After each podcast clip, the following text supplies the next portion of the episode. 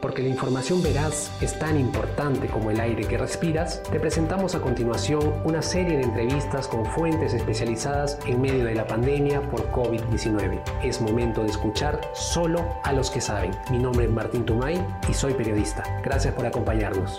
El Comercio Podcast presenta El Comercio te informa.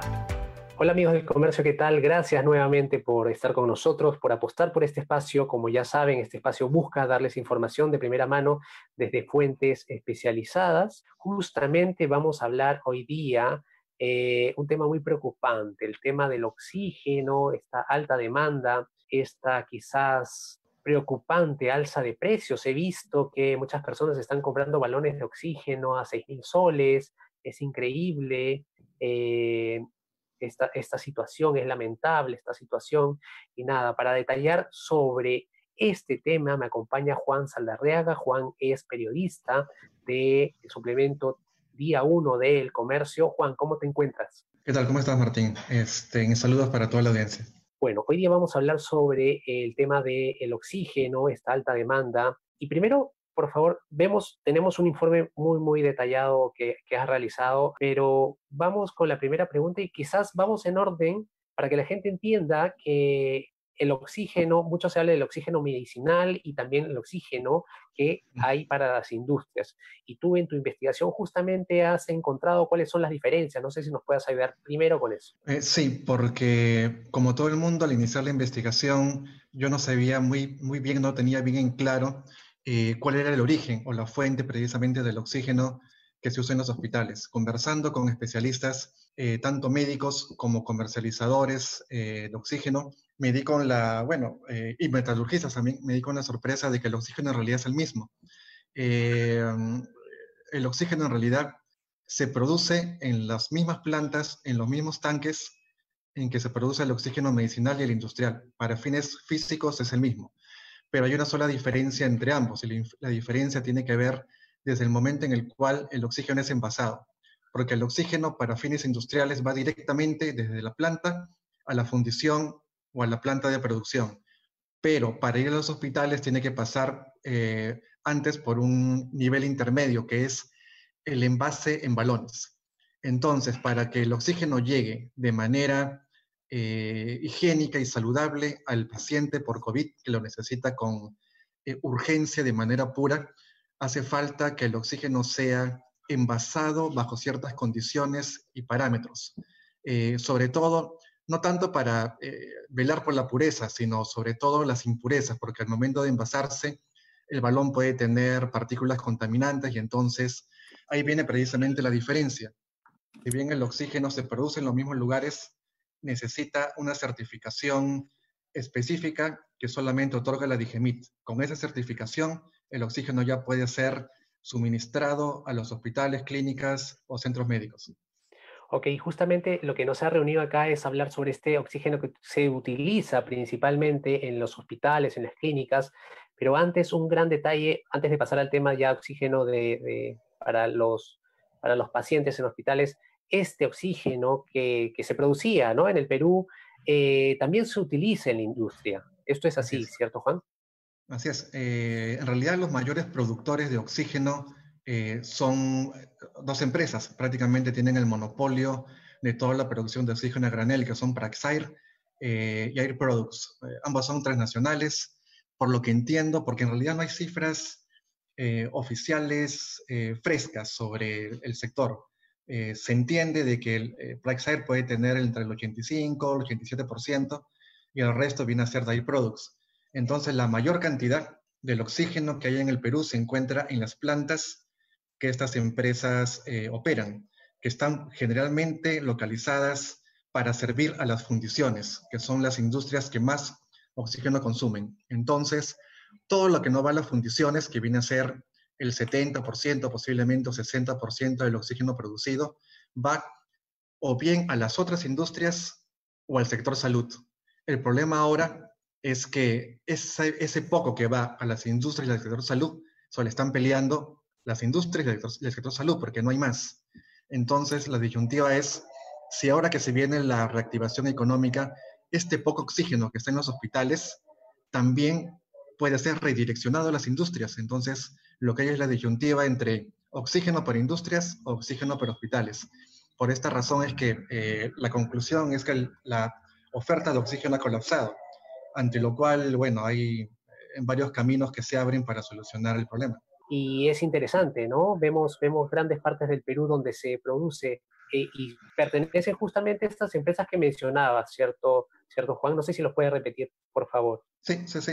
Eh, son dos empresas prácticamente las que tienen el monopolio de lo que es el oxígeno a granel, eh, oxígeno industrial a granel, que son Praxair Linde o Linde Praxair, en realidad es la combinación de dos transnacionales, y Air Products. por lo que entiendo, hasta hace unos cuatro o cinco años atrás había más empresas, cuatro o cinco, pero a partir de varias fusiones solamente han quedado dos en el mercado, que son los que se lo han repartido. Ellos son los que tienen la mayor concentración de producción de oxígeno industrial, del cual se deriva también el medicinal eh, bajo ciertos parámetros. Ok, perfecto. Entonces, estamos ante una seria situación por la demanda también la producción de oxígeno.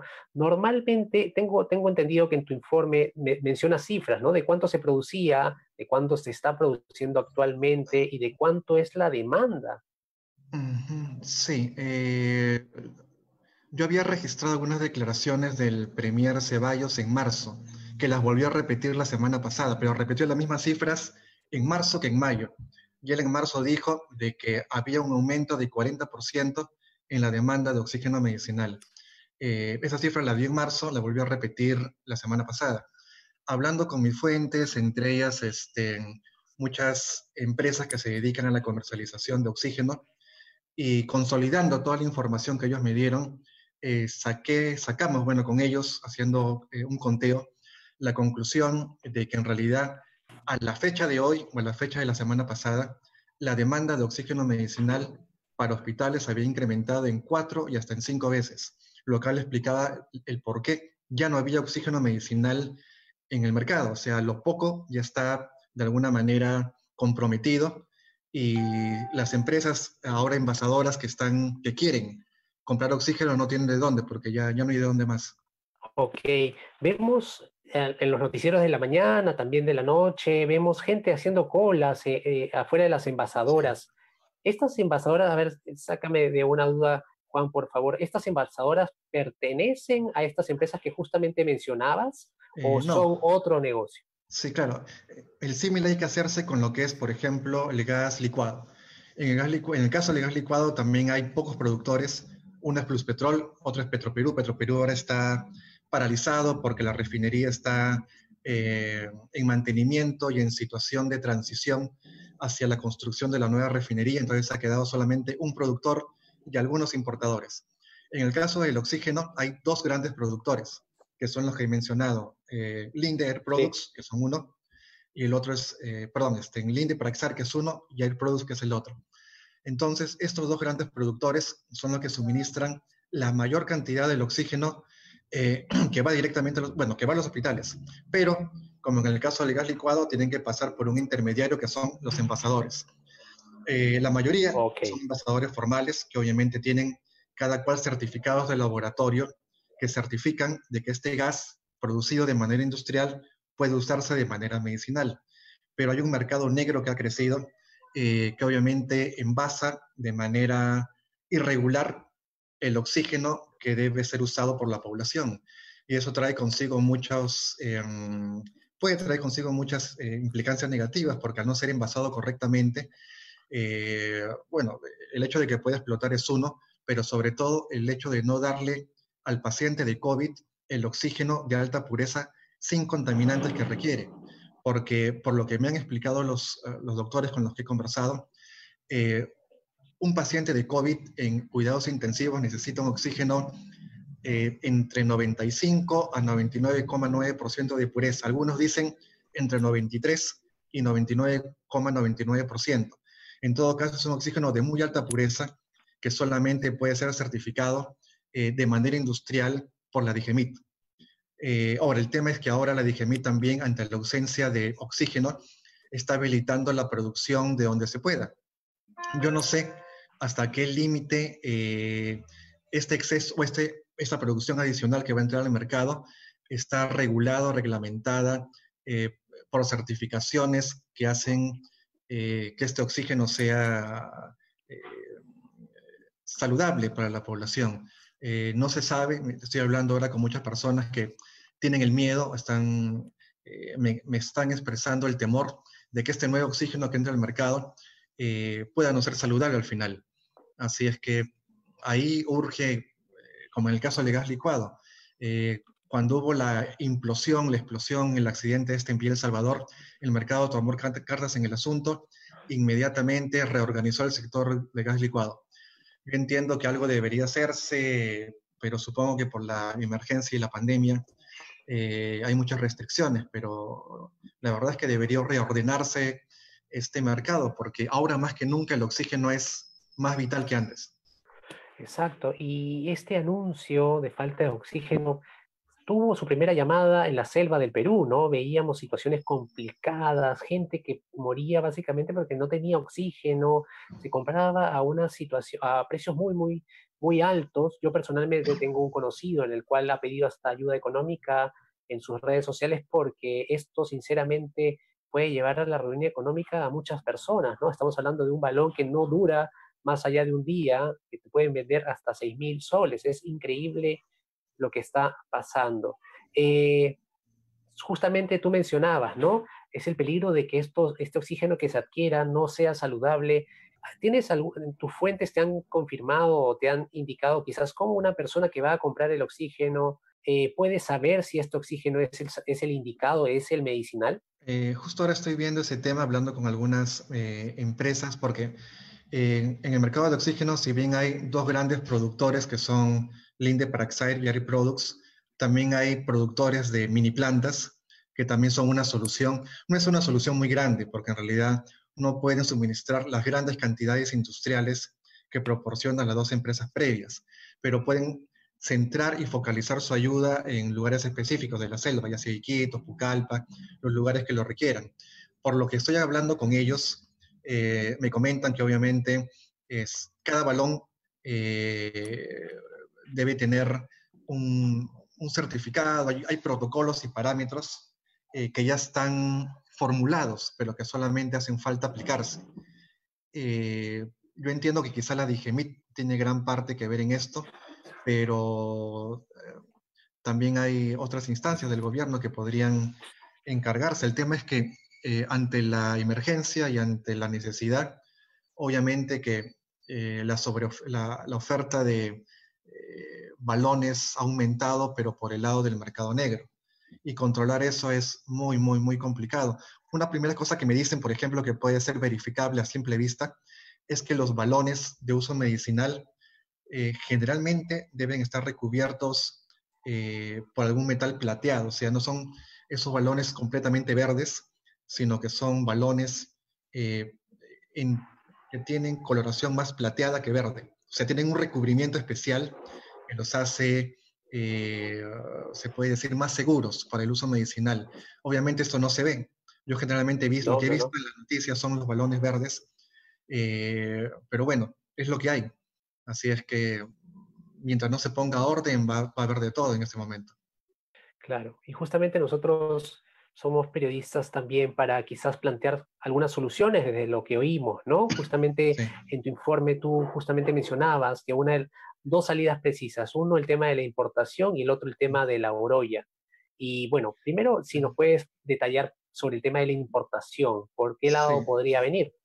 Eh, bueno, lo dijo el ministro, me parece, el día sábado, el premier Ceballos, que ya se estaba empezando a importar de otros países. La información que yo había recabado hasta la semana pasada es que al menos uno de estos dos grandes productores ya había empezado a importar eh, oxígeno medicinal, bueno, oxígeno en realidad, eh, con certificado medicinal de Ecuador. Eh, entiendo que son unas decenas de toneladas, pero la idea es traer más, por lo menos unos centenares, porque el, fondo del asunto es que las empresas productoras necesitan almacenar suficiente oxígeno para las circunstancias que se van a venir, porque eh, por lo que uno ve en las noticias, parece que la curva de contagio no se ha detenido, lo cual implica que va a haber eh, posiblemente más peruanos en salas de urgencia y esto va a requerir el suministro de mucho más oxígeno. Entonces, al menos de Ecuador, yo entiendo que ya está llegando cargamentos importados, eh, por vía marítima, obviamente. No sé cuándo llegarán, pero entiendo que si ha salido un primer cargamento, deben estar saliendo más. Y como se trata de transnacionales, tienen plantas en otros países del mundo, así es que lo que yo estoy coligiendo es que están trayendo eh, posiblemente la sobreoferta que tienen en otros países hacia el Perú. Y eso de alguna manera va a aliviar eh, la situación que hay actualmente. Otra medida que ha tomado el gobierno en días previos ha sido la habilitación de más plantas industriales para el suministro de oxígeno medicinal. Eh, no me queda muy claro ahí cuál es el, el, monitoreo o la fiscalización que se va a hacer. Lo que yo estoy entendiendo es que están flexibilizando el, la emisión eh, de certificados o en todo caso no están poniendo mucha atención al hecho de que el oxígeno está debidamente certificado o no, porque la urgencia ahora es demasiada. Eh, bueno, lo que yo entiendo también es que la logística es un poco complicada, porque en circunstancias normales, las grandes productores llevan el oxígeno en cisternas a los hospitales o a los centros médicos, pero ahora la urgencia es tanta que prácticamente, por lo que me comentan, las flotas de cisternas se están quedando cortas. Y eso sucede en la costa. O sea, el problema es mayor en la selva, sobre todo en Iquitos, donde solamente hay una vía fluvial. Para el caso de Iquitos, eh, la medida que me estaban proponiendo algunos expertos era llevar en barcazas eh, tanques criogénicos, porque el envío que se hace actualmente por avión eh, a Iquitos, porque se hace, me parece, entiendo, en aviones de la Fuerza Aérea, tiene sus inconvenientes porque no se pueden llevar muchos y aparte siempre hay riesgos con el oxígeno, con el manejo. Y eso se minimiza eh, por vía marítima en grandes tanques criogénicos que pueden llevar volúmenes muy grandes. bueno, eso al final depende de la logística de las empresas y de lo que el gobierno les pida. y bueno, perdón, y la otra alternativa es la refinería del oro, por la cual apuestan los ingenieros metalúrgicos pero en eso hay dilemas, un dilema, hay opiniones en contra, a favor. Los metalurgistas opinan de que es una propuesta que puede implementarse en no mucho tiempo, pero otros expertos con los que he hablado me dicen que va a demorar porque se trata de plantas que han estado detenidas por años eh, en una fundición que además ha estado detenida por mucho tiempo y que su puesta en marcha podría demorar y quizá no llegar a tiempo para las necesidades de las que se, que se están exigiendo ahora. Ok, y bueno, se mencionó que Ecuador quizás podría vendernos o estaría llegando una carga de, oxígeno desde Ecuador. Eh, en ese sentido, Ecuador está mejor en ese sentido que nosotros, o otros países también quizás estén mejor que nosotros en ese desabastecimiento de oxígeno. Bueno, se falta oxígeno. es una muy buena pregunta. La información que yo recibí es que había salido un cargamento de un puerto ecuatoriano rumbo al Perú, eh, algo de unas eh, varias decenas de toneladas de oxígeno. De donde yo colijo de que, bueno, quizás son excedentes eh, que, hay en Ecuador, quizá eh, lo que yo tengo entendido es que Guayaquil es la, ciudad que está más aquejada por COVID en Ecuador, si bien Ecuador tiene unas cifras también tremendas, o posiblemente sea un cargamento que ha sido triangulado de otro lugar y que ha hecho escala en, Guayaquil, eso no lo sé. El caso es que sí está viniendo un cargamento y, van a venir, no es, que posiblemente, van a venir más cargamentos porque la situación actual en realidad lo demanda.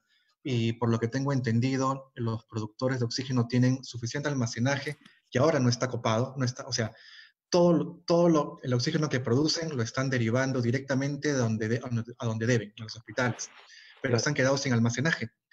Y una, una de las cosas que me señalaban era precisamente que en los primeros días de cuarentena, cuando todas las actividades productivas o la mayoría eh, se detuvieron, una de las que se detuvo y no debió detenerse fue la producción de oxígeno. En estas semanas, que hubiera sido crucial para el país que estas empresas produjeran más oxígeno, eh, no lo hicieron. Entonces han quedado con un déficit y con almacenes que tienen ahora que llenar para tener un backup para lo que pueda venir. Ahora, ahora, Juan, por favor, mira, yo he visto un tuit de Richard Arce, es ex congresista de la República, en el que menciona, ¿no? En uno de los puntos dice, se tiene que intervenir en el mercado de oxígeno a la mala, dice este excongresista. Queremos primero preguntarte directamente, ¿intervenir en el mercado de oxígeno es, puede ser factible, se puede dar? Eh, sí, eh, inicialmente mencionaba el caso del gas licuado. Cuando hubo esta deflagración de gas licuado en Vía El Salvador, eh, inicialmente el gobierno y, la misma Sinermin disparaban una cierta cantidad de eh, excusas o de explicaciones. El fondo del asunto es que había un, había, bueno, eso se está corrigiendo, un gran componente de informalidad en el sector de gas licuado. Prácticamente el 70% de la provisión, del suministro de gas licuado era informal. Y precisamente esta informalidad había sido la que había detonado la deflagración, porque eh, se sabía, pero luego se llegó a, conocer y a confirmar de que este camión que explotó no cumplía con los requisitos, de, eh, bueno, los mínimos requisitos indispensables para cargar gas licuado, eh, incumplía con todos los parámetros y todos los protocolos, porque era, era no era un, un comercializador informal, sino un semi-informal, se puede decir. Era un formal o un informal disfrazado de formal. Eh, lo mismo ocurre en el mercado del oxígeno. Ante la gran demanda de oxígeno ahora, lo que se está viendo es precisamente que el, eh, mercado negro, la informalidad está creciendo cada vez más. Yo, Dios no lo quiera, pero podría suceder un evento tan grave como el que ocurrió en Villa El Salvador. Por eso es que urge, antes que suceda una tragedia, que el gobierno ponga cartas en el asunto y vea la manera de regular este mercado. Eh, no sé muy bien en este caso a quién le competiría, porque aquí el Sindermin no tiene nada que ver. Quizá dije mí, quizá el sector salud, pero llegado a esta altura, obviamente que urge que el gobierno ponga coto, eh, aterrice un poco la, problemática, que defina bien cuál es el protocolo para el uso de los balones de oxígeno, qué porcentaje de oxígeno es el que se necesita para los pacientes de COVID, porque yo oigo mucha eh, problemática, muchas este, no se ponen de acuerdo los especialistas en que si debe ser más del 93%, más del 95%, más del 98%. Entonces debería haber una unanimidad en qué es lo que se va a emplear. Y bueno, eh, por otro lado, las empresas tienen, el gobierno tiene que hablar con los productores grandes. Yo entiendo que estos se han acercado a hablar con el gobierno, pero al menos en el caso de la prensa, la información que dan es muy limitada. No son muy llanos a transparentar toda esa información, dicen poco lo necesario y en realidad en estos momentos, en estas circunstancias de tragedia, eh, toda la información disponible debería transparentarse para que el público, el gobierno sepan a qué atenerse. Estos balones, por el mal estado, asumo, podrían explotar, podrían... Eh, yo entiendo que hay cierto riesgo de que exploten, pero el mayor riesgo es el de contaminación, porque...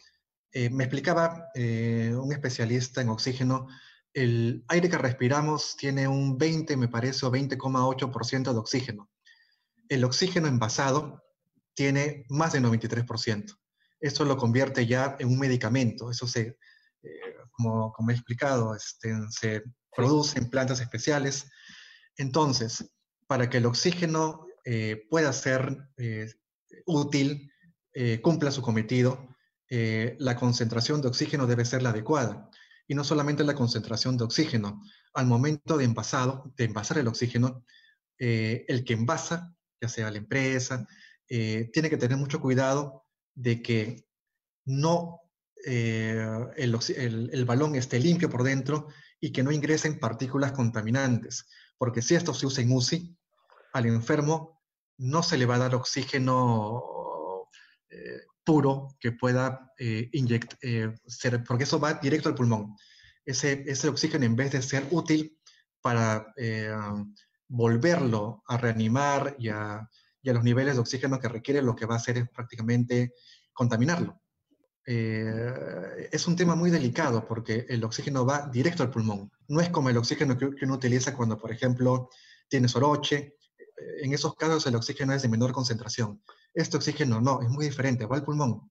Si al pulmón llega una partícula contaminante, ya sea de carbono o cualquier cosa, el paciente se muere. Entonces lo que podría haber eh, sería tragedias que lamentar en las camas de cuidados intensivos, que es a lo que no queremos llegar. Muchas gracias por habernos escuchado y ya saben, la buena información es poder. Esto fue El Comercio Podcast.